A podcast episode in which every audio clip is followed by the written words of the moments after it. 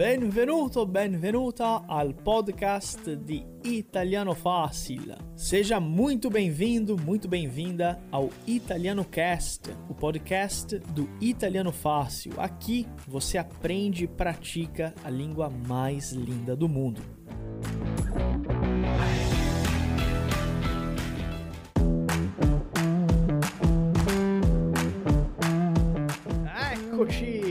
Eccoci, ragazzi, benvenuti ancora una volta a un'altra puntata, un'altra diretta di Italiano Facile.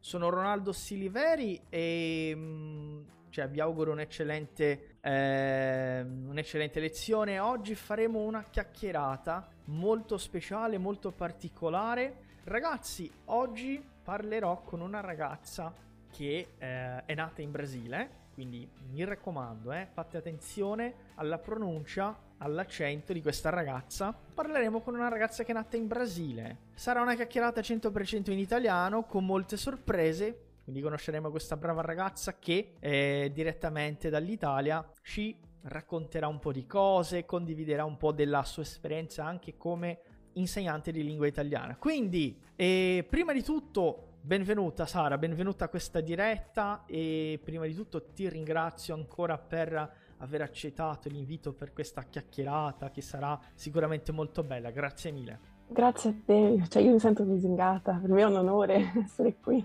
Prego, grazie. prego, no, figurati, figurati. Veramente eh, parlavamo, cioè poco prima eh, cioè, ho chiesto un po' di cose a Sara, eh, ma eh, eh, Sara racconta un po' su di te, eh, cioè, senza dire però che... Uh, cioè, ok, vabbè, puoi dire quello che vuoi, perché volevo fare una sorpresa agli studenti, ma tranquilla. Racconta un po' su di te, di dove sei, dove vivi, eh, cosa fai nella vita, eccetera. Vai, sei libera di, di, fare quello che vuoi. Allora, ciao a tutti, io sono Sara, uh, ho 21 anni, e sono italo-brasiliana perché sono nata in Brasile, ma mio babbo è italiano e vivo in Italia da quasi 13 anni, quindi quasi tutta la vita l'ho vissuta qui in Italia e studio, eh, faccio l'università, studio giurisprudenza a Bologna e sì, dimmi, vuoi dire qualcosa?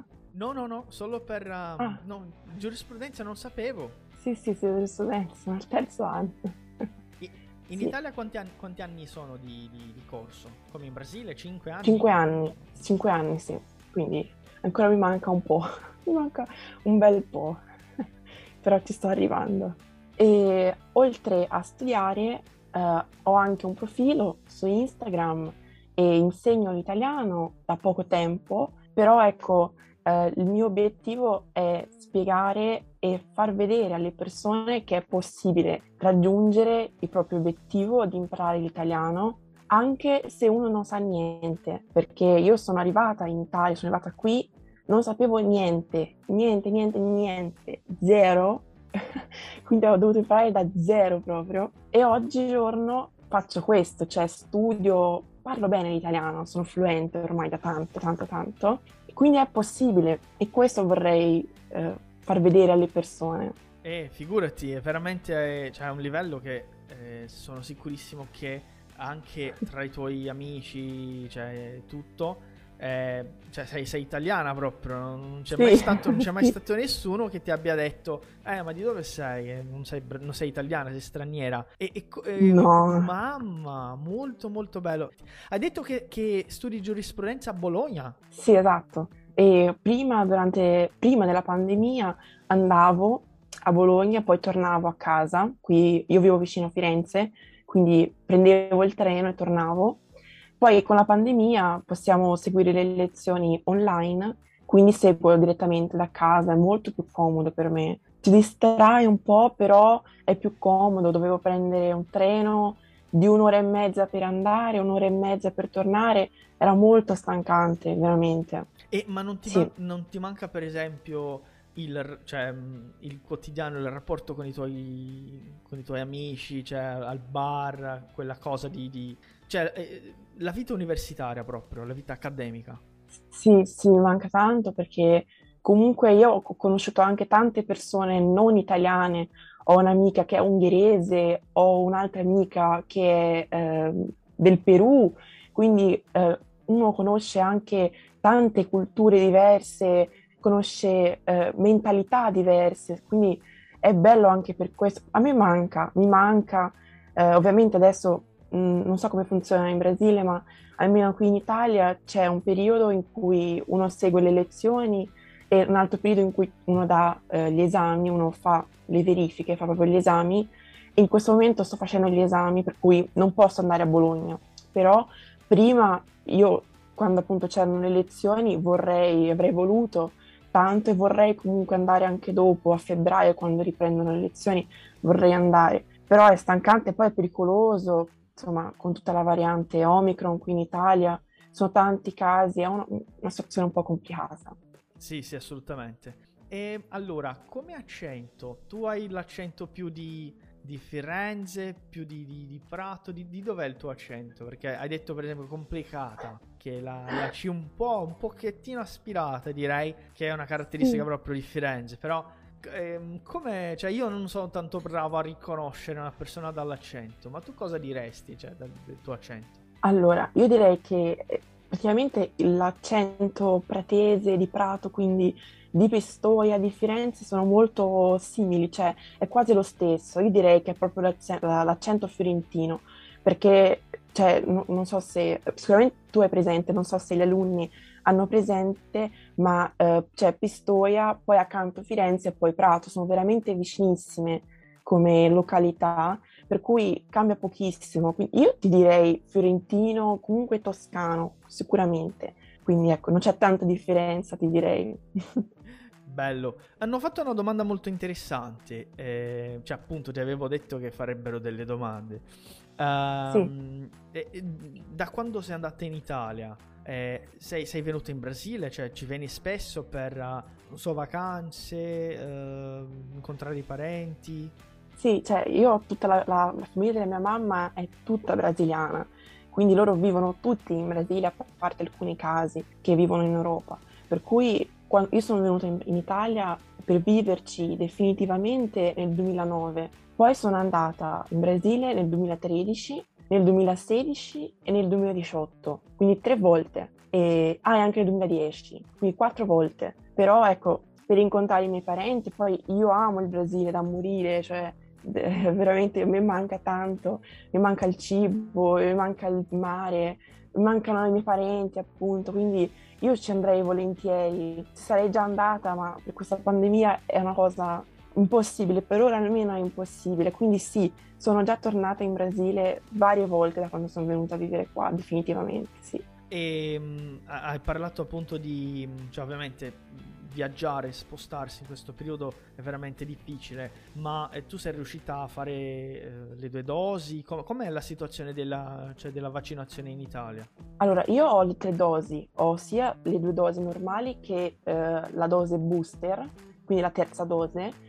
Qui in Italia adesso il governo ha ehm, obbligato praticamente tutti i lavoratori a prendere il vaccino, a ricevere il vaccino per cui se uno non vuole prendere il vaccino perde il posto di lavoro, perde il lavoro. E poi è obbligatorio anche per le persone che hanno più di 50 anni. Mi sembra che l'obbligo inizi a partire da febbraio, se non mi sbaglio. Quindi stanno adottando delle misure molto stringenti, molto severe per incentivare le persone a prendere questo vaccino, perché cioè, il fatto di avere 200.000 contagi tutti i giorni è complicato, cioè ci sono dei, dei, dei, negozi che stanno chiudendo, cioè è una cosa che affetta anche l'economia, non si può andare avanti così con persone, scusami se te lo dico, secondo me ignoranti, che continuano a non credere nella scienza, non si può andare avanti così. E anche perché poi l'Italia eh, direi sopravvive, ovviamente non è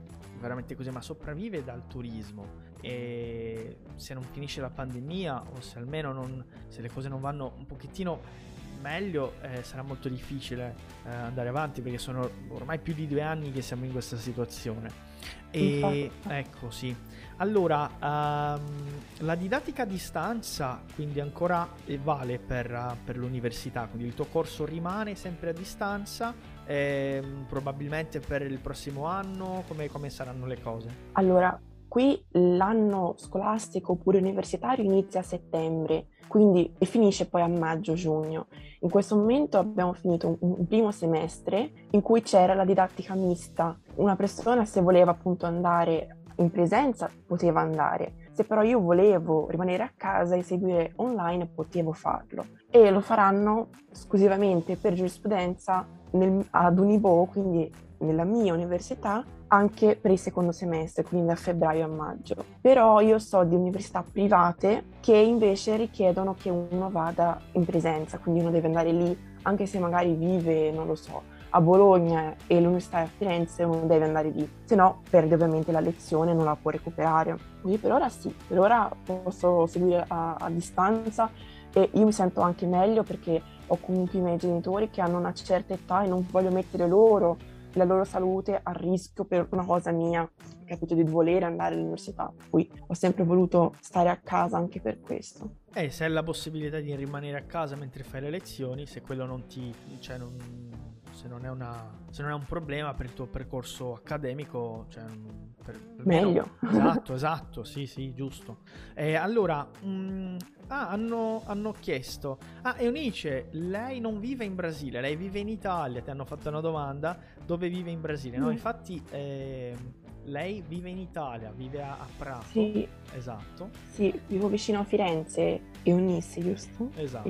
E, e, racconta un po' della, della, tua città, della tua zona. Com'è Prato? Com'è eh, la provincia? Insomma, eh, comunque Toscana, quindi ci devono essere dei posti bellissimi. Sì, ci sono dei, dei, posti, dei monumenti, come in realtà tutta l'Italia ha dei monumenti in tutti i posti, cioè anche se non è una città famosa come Firenze o Milano o Roma, ci sono sempre monumenti, ci sono sempre dei bei dipinti nelle chiese, c'è sempre qualcosa di bello. A Prato, ad esempio, abbiamo un castello perché, che si chiama Castello dell'Imperatore, eh, Castello d'Imperador, in cui eh, adesso, ad esempio, loro fanno anche dei cinema, mettono, proiettano dei film e poi è anche un posto in cui i giovani si incontrano per andare a bere, per incontrarsi, per chiacchierare, per ridere. Ma è una cosa ovviamente vecchia, un, appunto si chiama Casa dell'Imperatore perché è stato fatto costruire da un imperatore del, se non mi sbaglio, del 500, quindi è molto vecchio come, come monumento, ma è ancora in piedi e per noi che viviamo a Prato comunque è fonte di orgoglio, quindi è, e c'è qualcosa anche da vedere a Prato, ecco, anche se non è Firenze. No, assolutamente. Dico sempre che mh, cioè, l'Italia è piena di, di, di posti bellissimi e sì. c'è anche quella classifica, no? Eh, i, i, borghi più belli d'Italia. Eh, ovviamente Prato non è un borgo, ma comunque eh, ha delle sue bellezze eh, come ogni città italiana, perché eh, cioè, l'Italia è molto ricca di storia, molto ricca di, di cose, di tutto. E ovunque tu vada troverai delle cose fantastiche. E, ehm, hanno chiesto se sei carioca. Da, no, dall'accento hanno, se hanno, hanno, capito che sei carioca, però no. No, non sono carioca. Mi hanno chiesto anche di parlare più piano. Parlerò più piano, ok? Così capite meglio. Eh, no, non sono carioca. Io sono nata eh, a João Pessoa, che conoscete, è eh, nella regione da Paraíba, quindi non sono carioca, ma mi piacerebbe, secondo me Rio de Janeiro è bellissimo, come un, un posto bellissimo e vorrei andarci, ecco, prima o poi vorrei andarci. E qual è la cosa che ti piace di più in Italia che non c'è oppure non c'era eh, quando, quando, vivevi in Brasile? Allora, la cosa che mi piace di più... Mm, allora, mm, quando vado in Brasile io sento tanto la mancanza di buoni oli, eh, un buon olio extravergine d'oliva non lo trovo mai in Brasile. E poi anche la pasta, quindi eh, direi che questa sicuramente non c'è in Brasile, a meno che non costi tanto. E questa cosa mi è brutta, ma capisco, tutto il fatto dell'importazione e tutto quanto, ma una cosa che eh, c'è qui in Italia, mh, mm, il fatto secondo me di anche di magari poter mettere eh, la carta igienica nel water, perché in Brasile che io sappia non c'è, giusto? giusto, non c'è, non, non siamo ancora arrivati a quel tipo di evoluzione. Esatto, quindi già questa cosa, io no, non lo faccio spesso perché per me è ancora strano. Dico, ho paura che, che si intasi il vate, guarda, preferisco di no, magari mi fanno pagare poi non voglio, quindi non lo faccio. Però si può fare, si può fare. E poi anche il fatto, Ronaldo, di, di poter bere l'acqua dal rubinetto, perché in Brasile, che io sappia, non si può, vero? Sì, a seconda della zona, solo nelle ah. città più, cioè, che hanno un sistema di, di, cioè, di pulizia dell'acqua, eh, cioè, diciamo più... Depurazione. Esa- depurazione, esattamente. Altrimenti no, direi che l'80% delle città hanno l'acqua non potabile, diciamo, dal rubinetto. Esatto, impotabile. Eh, qui invece si può, tutti bevono dal rubinetto, è potabile, poi ovviamente uno può comprare anche l'acqua al supermercato. Io lo faccio, però si può bere anche nel rubinetto tranquillamente. Esatto, esatto.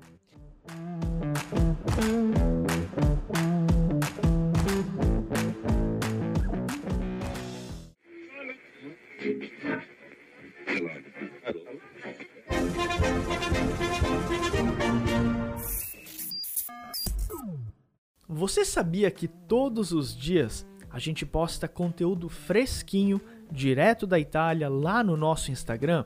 Isso mesmo, você pode aprender italiano diariamente com as nossas dicas que a gente publica e compartilha no nosso perfil oficial.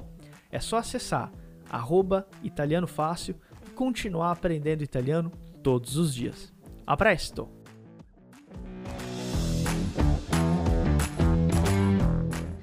Allora, quando sei arrivata in Italia, avevi sette anni, hai detto, vero? Avevo nove anni. Nove anni.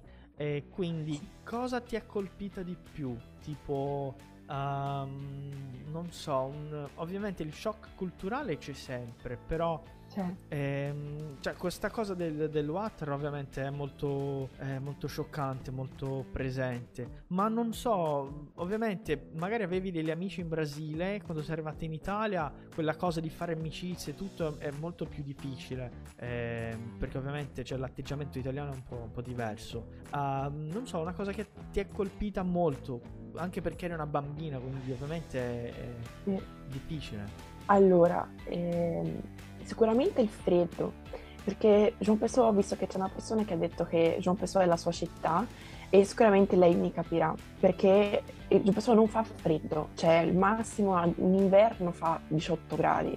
Sono arrivata qui e l'anno dopo è, è nevicato e io ero lì. Come scusami? Fa freddissimo, perché se nevica vuol dire che la temperatura è bassissima, quindi sicuramente il freddo mi ha colpito tanto. Poi il fatto anche che le persone qui sono fredde, in generale sono più fredde rispetto alle persone eh, in Brasile, comunque i brasiliani in generale. Poi io non sapevo la lingua, quindi le persone non sapevano neanche come parlare con me e io non sapevo come parlare con queste persone, cioè con i miei compagni, capito? Che anche lì erano bambini, 9-10 anni. Quindi c'è stato un po' questo capito, questo attrito un po' così che mi ha un po' impedito di fare amicizia subito. E quindi ho lasciato la mia vita in cui io sapevo eh, la, la, lingua, avevo tanti amici, poi sono arrivata qui, io ho proprio cambiato carattere, io sono diventata molto più chiusa, anche perché non sapevo come parlare, non sapevo proprio come dire le cose, capito? Quindi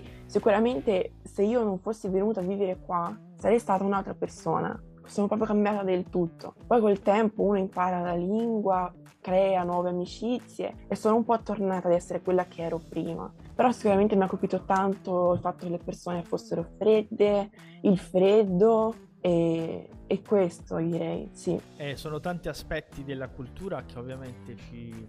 che rende più difficile appunto uh, il periodo di adattazione è sì. più complicato. E, ehm, e allora, ma ehm, ok, nel, nel, tuo tempo libero, ovviamente hai questo progetto insegnamento di, di italiano, cioè appunto anche di condividere un po' la cultura uh, e le differenze no, tra la cultura brasiliana e la cultura italiana, ovviamente conoscendo molto bene entrambe, ehm, cioè sei molto in gamba. Ma eh, a parte di università e, e cioè questo progetto, cosa ti piace fare nel tempo libero? Allora, io sicuramente adoro leggere, mi piace tanto tanto leggere E poi, avendo studiato lingue, io ho fatto un liceo linguistico e ho studiato anche tanta letteratura quindi a me piace la letteratura in generale.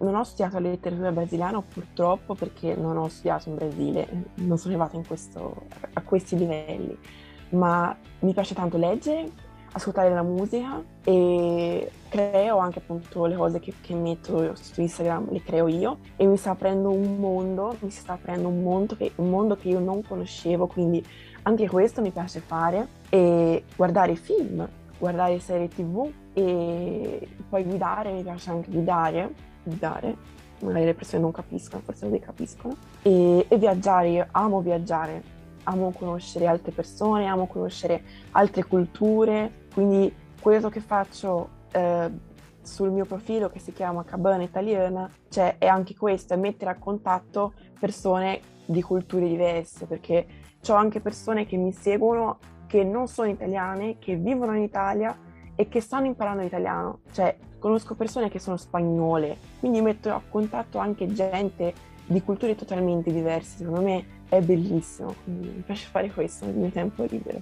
Eh sì, infatti è molto molto bello. Eh, coinvolge appunto, eh, cioè è un tipo di lavoro che coinvolge persone, culture diverse, è molto interessante.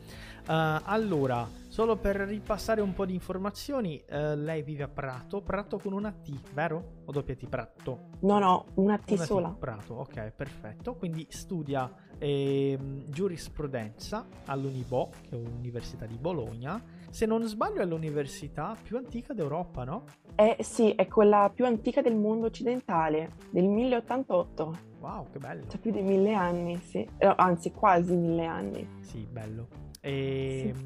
cos'altro? Quanto tempo, uh, quanto ci metti per andare a Firenze, per esempio, in autobus?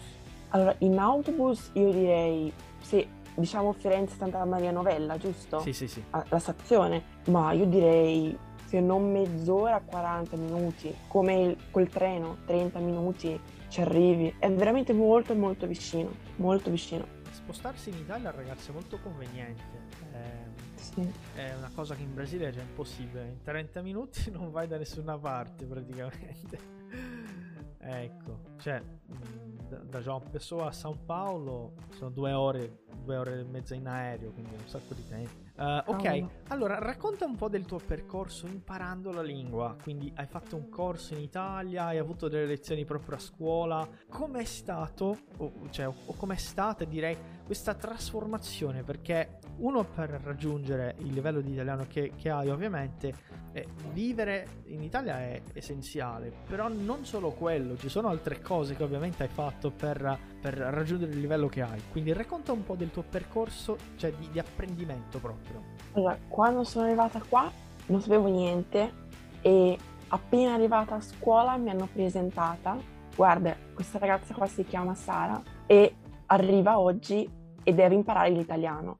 E allora durante le lezioni eh, rimanevo io insieme ad una ragazza che appunto per fortuna lei è arrivata lo stesso giorno mio e anche lei non sapeva niente di italiano, per cui abbiamo fatto tutte, tutte noi due insieme e spesso durante le lezioni uscivamo dalla, dalla, classe e facevamo un corso di italiano a parte con un'altra prof. Poi tornavamo in classe. Un sacco di volte è successo questo per un bel po' di tempo, così piano piano poi vabbè uno parla con i compagni, poi anche a casa, io ho anche mia sorella, lei è un anno più piccola di me ma anche lei ha fatto lo stesso quindi anche lei ha, iniziato a, a, imparare l'italiano come me, parlavamo insieme qui a casa, mio babbo è italiano quindi io parlavo anche con lui in italiano, quindi sono stata un po' avvantaggiata da questo punto di vista. Per cui all'inizio è stato molto difficile perché non sapendo la lingua non riuscivo neanche a fare bene le verifiche, gli esami, capito, a scuola, prendevo dei brutti voti, dei voti molto bassi. Poi col passare del tempo uno impara sempre di più, parla con i compagni, con i genitori.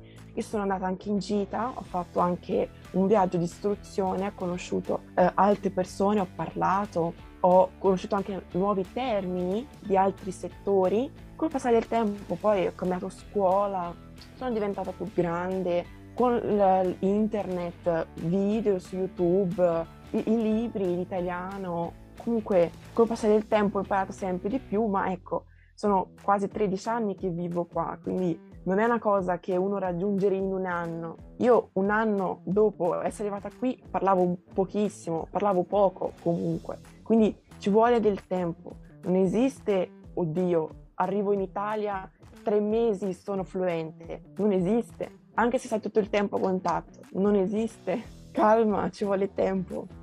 Sì, è vero. E diresti che uh, oggi parli meglio l'italiano o il portoghese? Io parlo molto meglio l'italiano, molto meglio, molto, perché comunque avendo fatto dei, dei livelli di classe, no, di scuola superiori, ho conosciuto e imparato termini più difficili e più complessi, no? più tecnici, che io non so in portoghese, quindi devo andare sempre a cercare su internet eh, la traduzione. C'è anche questo fatto qui, quindi sicuramente so molto di più l'italiano oggi.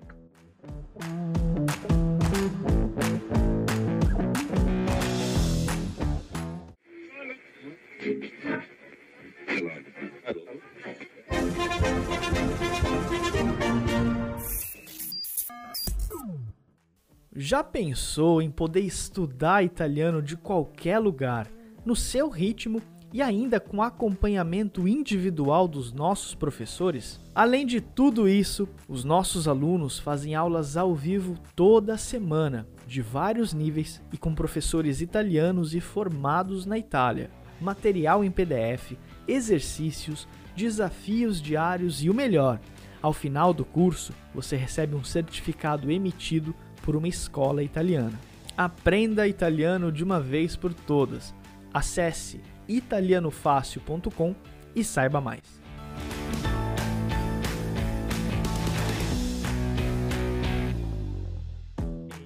per chi sta cominciando un corso, per chi vuole imparare una, cioè l'italiano, diciamo, eh, quale sarebbe un tuo consiglio o cose da fare eh, per, per, imparare la lingua? Allora, io sicuramente direi di eh, studiare il più possibile, nel senso di parlare con chi puoi, eh, anche da sola o da solo, parli davanti allo specchio e ti alleni. Ciao, come stai? Ciao, io sto bene. Tu come stai? Eh, cosa hai fatto ieri? Cosa farai domani? Anche davanti allo specchio. Allenare quindi la pronuncia. Sicuramente sentire la musica perché anche la musica ti fa capire come determinate parole si pronunciano. Guardare serie tv anche magari con sottotitoli in portoghese o anche in italiano se sei già ad un livello più avanzato. Quindi sicuramente eh, sentire la musica, guardare serie tv, guardare anche film,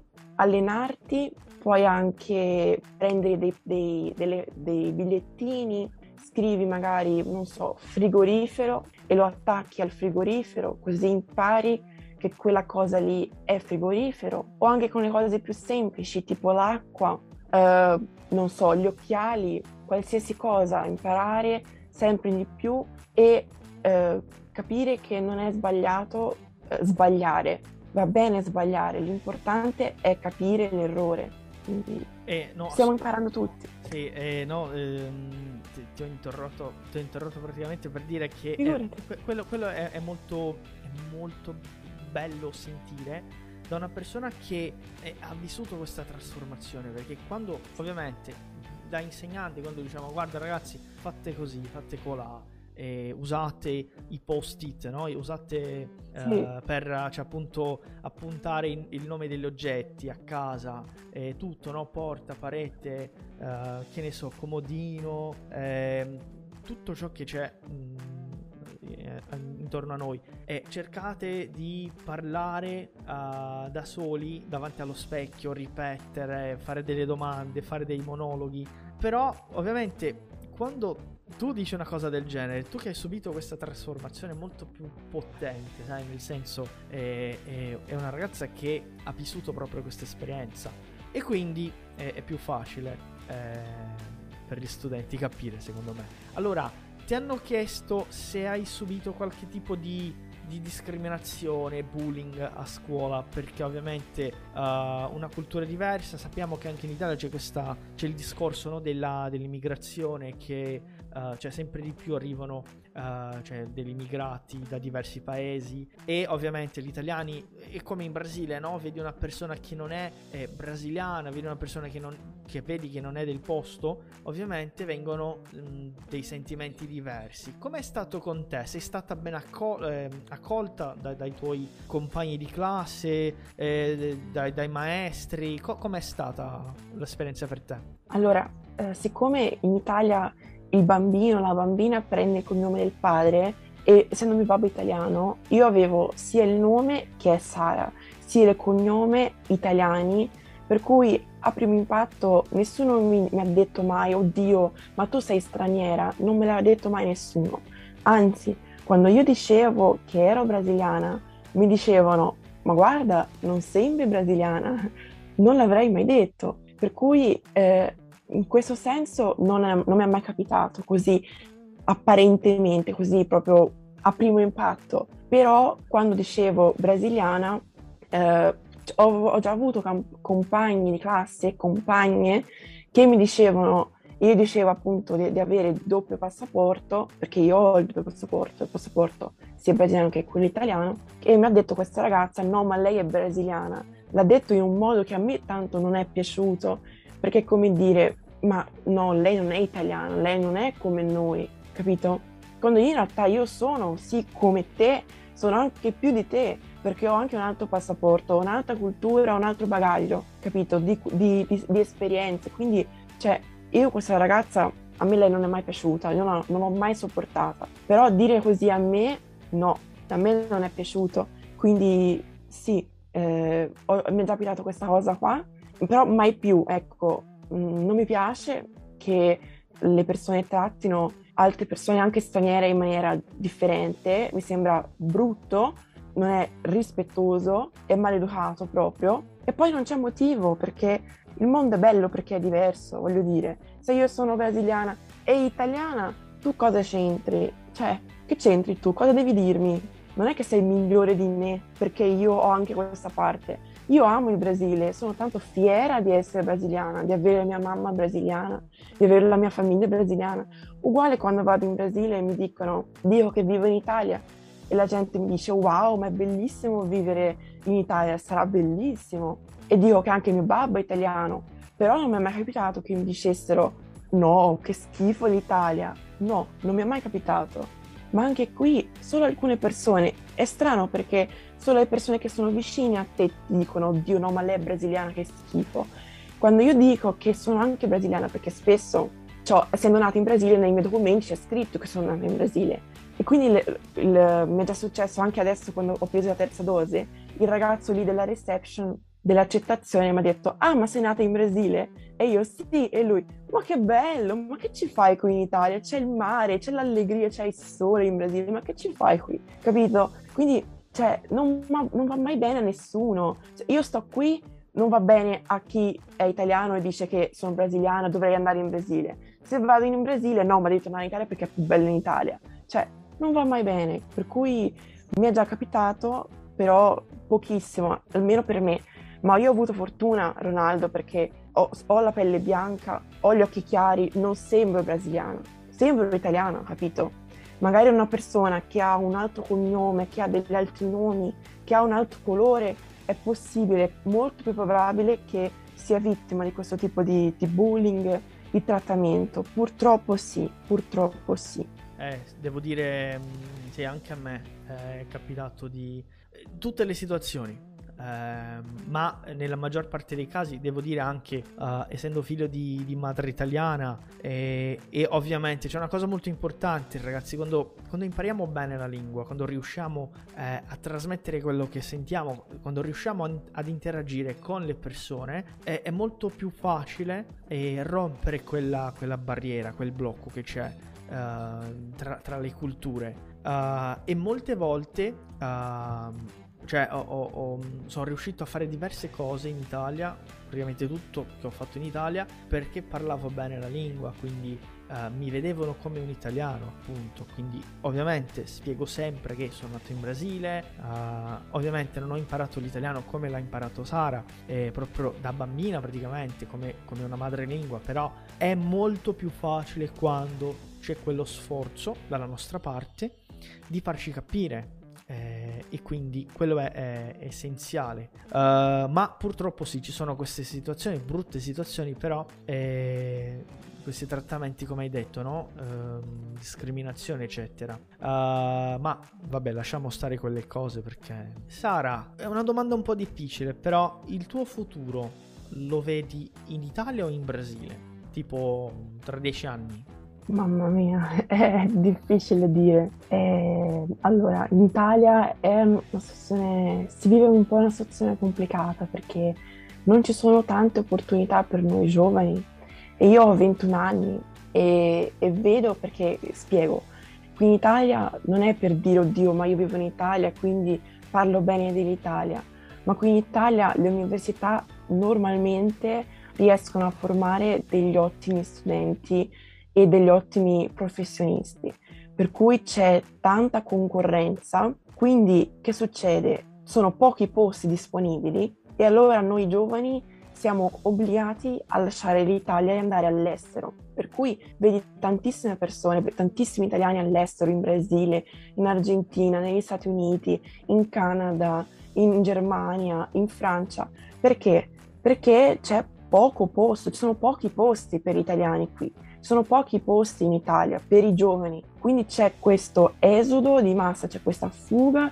di massa degli italiani dall'Italia. Per cui io dico oggi, se riesco a portare avanti questo progetto eh, di aiutare le persone a imparare l'italiano, insegnar loro l'italiano, io vorrei andare a vivere in Brasile perché mi manca tanto. Lo so che c'è tanta eh, mancanza di sicurezza, c'è tanta insicurezza né? C'è tanta violenza, però a me manca tanto il cibo, mi manca il clima, a me non piace il freddo. Allora tu mi dirai, Sara, perché vivi in Italia che, che fa un freddo cane? E lo so, vivo in Italia perché per ora è quello che ho, è quello che posso fare. Però se posso scegliere, tra dieci anni vorrei essere in Brasile perché direi che è il posto migliore per ora in questo senso qui mi manca tanto il clima, il cibo, poi magari posso anche cambiare idea, magari tra qualche anno potrei anche cambiare idea. Oggi ti dico, direi tra dieci anni, se possibile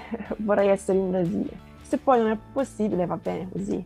Eh vabbè, è comunque normale cambiare idea, anche perché le cose cambiano e cioè sempre di certo. più, no? Eh, I cambiamenti, cioè, a causa della globalizzazione, sono sempre più eh, costanti, eh, veloci e anche più um, pesanti nel senso le cose possono cambiare completamente da un giorno all'altro come abbiamo visto eh, nei, due, nei due ultimi anni quindi durante cioè, la pandemia ovviamente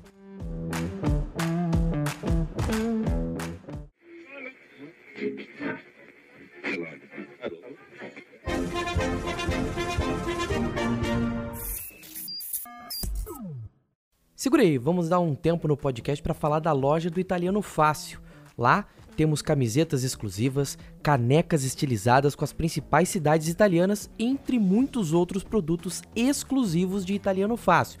É só acessar loja.italianofácil.com.br e conferir toda a loja. E se você correr agora lá na loja, você pode utilizar o cupom Italiano10 e ganhar 10% de desconto nos produtos exclusivos do Italiano Fácil. Não perca! Agora vamos voltar ao episódio de hoje. Vamos, vamos conversar um pouquinho em português, Sara? Sim, claro. Que... Um prazer. que legal, olha. É, que, que você sente falta do Brasil, assim, que você não. que não, não, não é comum no dia a dia na Itália? Que não é comum? É. É, posso falar de comida, né, também. Uhum. Posso falar de comida. Eu sinto muita falta de, dos sabores de pizza que eu encontro no Brasil, que aqui não tem. De coxinha, gente, pastel, salgadinho. Não, não existe isso aqui, entendeu? As pessoas me perguntam no meu perfil do Instagram, Sara, mas aí tem coxinha, tem pizza doce, churros. Aí eu falo, não, não tem nada disso aqui não. E eu já me acostumei, eu sinto falta, sinto muita falta, porque eu sou muito gulosa. Infelizmente aqui não tem, não tem pizza doce, não tem coxinha, não tem pastel, não tem empada. Então eu sinto muita falta da, da, da culinária mesmo no Brasil até mesmo daquela que fala que é italiana, que não é, né? Porque pizza é um, um, prato típico da Itália, mas tem a pizza brasileira, pizza doce, pizza de frango, aqui tem pizza de frango, pizza de, de camarão, de, de ensopado, de camarão. Eu já vi todos os, os sabores de pizza. Já, pizza de churros. Eu ouvi falar que existe pizza de churros. Gente, não existe isso aqui, entendeu? Eu gostaria muito de provar. Nunca provei, gosto muito. Então eu sinto muita falta da comida mesmo. É dos sabores estranhos de milkshake. É, de estrogonofe. Aqui não existe estrogonofe, gente. Rodízio de Só pizza. se eu fizer pra mim. Hã? Rodízio de pizza. Rodízio de pizza não tem. Eu vi um rodízio de pizza é, numa cidade perto de Milão, tá? De Milano. Mas é, foi uma coisa muito louca. Eu falei sobre isso também no meu perfil, porque era um restaurante que era o gerente, o diretor, o proprietário, era chinês. Os funcionários eram italianos. Mas tinha um rodízio, entendeu? Sendo que é algo típico do Brasil. Então eu fiquei, chinês, italiano, Brasil, o que, que é isso aqui? É o mundo inteiro. Todos os sabores estranhos de pizza. Eu falei, cara, tinha até pizza com abacaxi, pizza de abacaxi. Aí eu falei, gente, onde é que eu tô vivendo? Eu tô, eu tô num mundo paralelo aqui, entendeu? Então foi muito legal. A primeira experiência com rodízio e única, tá? Porque eu nunca mais vi. Aqui não é comum, mas é comum é olho quenita, que é tipo, é, a tradução seria tudo que você pode comer, né? Que eles fazem principalmente de comida japonesa, comida chinesa aqui na Itália. Não sei se, se tem isso no Brasil. Aqui eles fazem isso de comida japonesa e chinesa, não de pizza. Infelizmente não existe rodízio de pizza. É, existe pizza. Ah, também o fato que aqui é, no Brasil vocês compram uma pizza grande, média e tal, e dá para um monte de gente, né? Aqui você compra uma pizza, é cada um, é individual uma pizza, né? Eu já falei sobre isso também. O povo fica, como assim? Uma pizza inteira pra mim? Já postei foto das minhas pizzas gigantes. Você vai comer tudo aquilo sozinha? Eu tô chocada, Sara. Como assim? Você não parece ser tão comilona. Mas eu sinto muita falta da comida, sinto falta da, do clima. Uma pessoa é maravilhosa. Uma pessoa não faz frio, tem um vento, porque tem uma praia ali, assim, um, um oceano mesmo. A pessoa fica, né, na pontazinha do Brasil, então é o oceano. E é lindo o mar é quente, é, a comida, comer caranguejo, sabe? Caranguejo, essa palha, caranguejo, não sei se. Gente aqui que me segue, é, que, segue não, que tá aqui assistindo, que é de uma pessoa, vai entender o que eu tô dizendo. Mas eu gosto muito. A cidade é linda aqui no Brasil, pois é. Então eu sinto muito falta da comida, das pessoas, de como as pessoas são e dos lugares porque eu acho o Brasil maravilhoso. São diferentes. Itália também é linda. Não quero dizer que a Itália não seja linda, porque a Itália também é linda. Mas é diferente, porque tem muito mais monumentos, sabe? É tudo um, um país histórico. A Itália é antiga, é um país velho, né? Já o Brasil não tem essa, esse, essa pegada, assim, de, de modernidade, né? De moderno. Então, são dois mundos opostos, né? Que eu acho, da mesma forma, bonitos sabe? Então eu sinto muita falta desses três elementos que eu falei. Legal. Aproveita e, e escreve aí no, nos comentários o Instagram pro pessoal seguir lá. O pessoal Sim, tá, tá, tá, perguntando ali. Que legal. É, gente, é, é, é, muito interessante isso. É, e depois a, a, a Sara falou algumas coisas, tá? É, para quem tava antes, ela deu algumas dicas em italiano, né? Que eu perguntei que conselho você dá para quem tá começando a estudar, quer melhorar e tal. E basicamente ela falou muitas coisas que a gente fala, é, principalmente no começo do curso, mas faz durante as aulas ao vivo. É, eu acho que a Sara ainda não sabe, mas no italiano fácil, nós temos aulas ao vivo todos os dias de segunda a sexta. E essas aulas acontecem com vários professores, né? Então o aluno não fica escutando a pronúncia só de uma pessoa. Ele faz aulas comigo, com a Marta, né, que eu te falei que é de Venezia, tem a Beatrice, tem a Luísa, que é uma menina é, que mora no Brasil, tem a Yáscara também, que mora em Fortaleza. Então, a gente tem esse, esse combinado de aulas. E a gente sempre fala, né? A questão da repetição, de praticar na frente do espelho, de perder o medo, né? Não é do dia para noite que você vai melhorar a sua pronúncia. É, por exemplo, quando a gente passou pro português, fica claro, né? Quando você fala é, cabana italiana, cioè, italiana, cioè la lasagna, la A è diversa. Então isso na sua cabeça hoje está 100% é, internalizado, é, faz parte da sua rotina. Mas para isso acontecer, a gente precisa trabalhar, fazer muitas vezes, né? Como é que você vê isso? Assim, você lembrando de quando você chegou na Itália e não falava nada. É, é surpreendente, é, né? é muito legal. É verdade. É... é, pois é, eu escutando muito os meus colegas falarem italiano, as minhas professoras, né? É, na escola o tempo todo eu, eu também fazia eu, eu estava piano e o meu professor também falava comigo italiano e tem uma, uma, realmente tem um ponto diferente da A, né? Italiana em português, italiana em italiano, né? É, realmente tem essa diferença. Então eu basicamente eu tento é, assim separar no meu cérebro mesmo a parte em que eu falo português e tem a pronúncia do português até mesmo às vezes palavras, porque tem palavras que são idênticas, né? Tipo, sempre em português, sempre em italiano, né? Que muda, mesmo sendo a mesma idêntica palavra, muda a pronúncia. Então eu tento separar. Na minha cabeça, essa parte aqui é italiano, essa parte aqui é português, essa parte aqui é inglês, essa parte aqui é francês, porque eu falo várias línguas. Então eu tento separar, entendeu? Mas muitas vezes acontece, às vezes eu tô falando em português com a minha mãe, minha mãe é brasileira, não sei se alguém é, viu, ouviu, mas minha mãe é brasileira, eu falo com ela em português, às vezes em italiano também, e às vezes eu falo uma coisa em português e não, não consigo lembrar de como fala uma palavra em português e acabo falando italiano. A minha mãe, claro que entende, né? Mas, por exemplo, seria mais complicado para falar com um brasileiro assim, uma palavra similar italiana, a pessoa não entende, né? A menos que a pessoa não esteja estudando italiano, né? Então, acontece, é muito comum. E eu não me culpo, eu falo, não, eu não deveria ter falado isso em italiano porque era português. Eu não penso assim. Acontece, entendeu? É muito, é normal.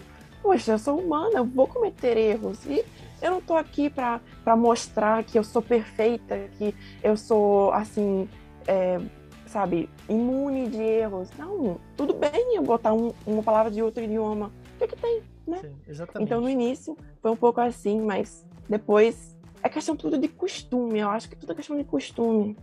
É, a gente tem que se preocupar menos com o resultado e mais com o processo. Então, muitas vezes a gente quer chegar logo lá, né? É igual, por exemplo, é, preposições, né? Como é que aprende preposições? É um negócio que em qualquer curso de italiano é, você pode ver, pode pegar qualquer livro aí das grandes editoras que a gente já usou também, tem material à disposição para os alunos do italiano fácil. É, novo projeto italiano, novo expresso, unidade 2, 3 já estão mostrando preposição, mas é algo que você passa a vida inteira para ir dominando e aprendendo, porque não tem uma regra específica. Então não, não adianta você gastar energia com aquilo que no final das contas não vai mudar, nossa, mudou tudo. Não, o que você quer falar, você consegue falar mesmo errando a preposição, né? Mas é, é, muito, muito legal isso. Mais uma vez, tá? É, gente, aproveitem essas dicas, aproveitem isso que a, que a Sara tá compartilhando, acompanhem ela também no Instagram. É, diariamente ela compartilha é, um pouco da rotina dela, um pouco da vida na Itália. Isso é muito legal. E ela, claro, tratando dessa questão do idioma, é algo sensacional. Você está basicamente bebendo da fonte, né? E ninguém melhor do que alguém que teve essa transformação, que realmente viveu as duas línguas para poder compartilhar com vocês, tá? Eh, ti hanno fatto un'altra domanda. Lei ha già detto quanti anni ha? É, eu respondi, eu falei, tenho 21 anos, aí botei entre parênteses em italiano ah, tá. também. Ho 21 anni. Né? Assim a pessoa já pega. Legal. É, então, gente, é exatamente isso, tá? Queria agradecer muito a Sara por, por, esse, por, essa, por essa chiacchierata, também para ela conhecer um pouquinho da atmosfera, dos alunos, a todo mundo aí participando. Os alunos são extremamente participativos, Sara. Você vai perceber que eles são sempre muito ativos, assim, estão sempre comentando, sempre Sim. participando. Muito legal. Eu que agradeço, Ronaldo, que isso, para mim, isso aqui, como eu falei no início, para mim, isso aqui é um privilégio enorme, né? Você é assim, né? Referência para isso de italiano, de, de ensinar italiano, ensinar cultura italiana. Então, para mim, assim, eu me sinto muito lisonjeada mesmo de estar aqui. Eu, eu que agradeço. Não. Foi ótimo. É, é um prazer é mesmo. Fico, fico, muito feliz. E allora, eh, ragazzi, ancora una volta eh, vi ringrazio tantissimo per eh, aver partecipato a questa lezione, anche se è una lezione in un orario eh, un po' diverso. Normalmente facciamo le dirette eh, alle 8 di sera che però in Italia è impossibile, eh? Perché ovviamente è Eh, mezzanotte. Eh no, vabbè. Poi abbiamo anche delle dirette che sono cioè, più presto, come questa. Quindi grazie ancora Sara, è stato un enorme piacere. A. Spero veramente di poter fare ancora altre chiacchierate con te, cioè ai- aiutarti in qualche modo. E ovviamente, e vabbè, siamo, siamo sempre, sempre qua. Grazie a te, veramente, grazie a voi, grazie a tutti quelli che hanno seguito questa chiacchierata, questa lezione speciale. Quindi grazie a tutti. Prego. Grazie. Ragazzi, eh, sigam o perfil da Sara e a gente continua num- numa próxima lezione. Ecco! Bom, fizemos uma mega entrevista, um bate-papo incrível com a Sara. O que, que vocês acharam aí, pessoal? Deixa os comentários de vocês. Hoje foi é, conversa assim, sem, sem amarras, né? Falamos livremente, é, usando um diálogo de duas pessoas que estariam até num bar, né? Prendendo um café, tomando um café, uma chiacchierata muito legal. Va bene? É isso aí, legal. Que bom que vocês gostaram, fico muito feliz. Grazie mille ragazzi, un saluto grandissimo e a più tardi. Un bacione. Ciao ciao. È stato un piacere enorme averti qui con noi per un'altra puntata del nostro podcast ufficiale. Ci vediamo in un'altra puntata. Grazie mille e a presto. Foi um prazer enorme receber você para mais um episódio do nosso podcast aqui do Italiano Fácil. Eu espero ver você em mais um episódio em uma próxima puntata. Muito obrigado, grazie mille e até a próxima.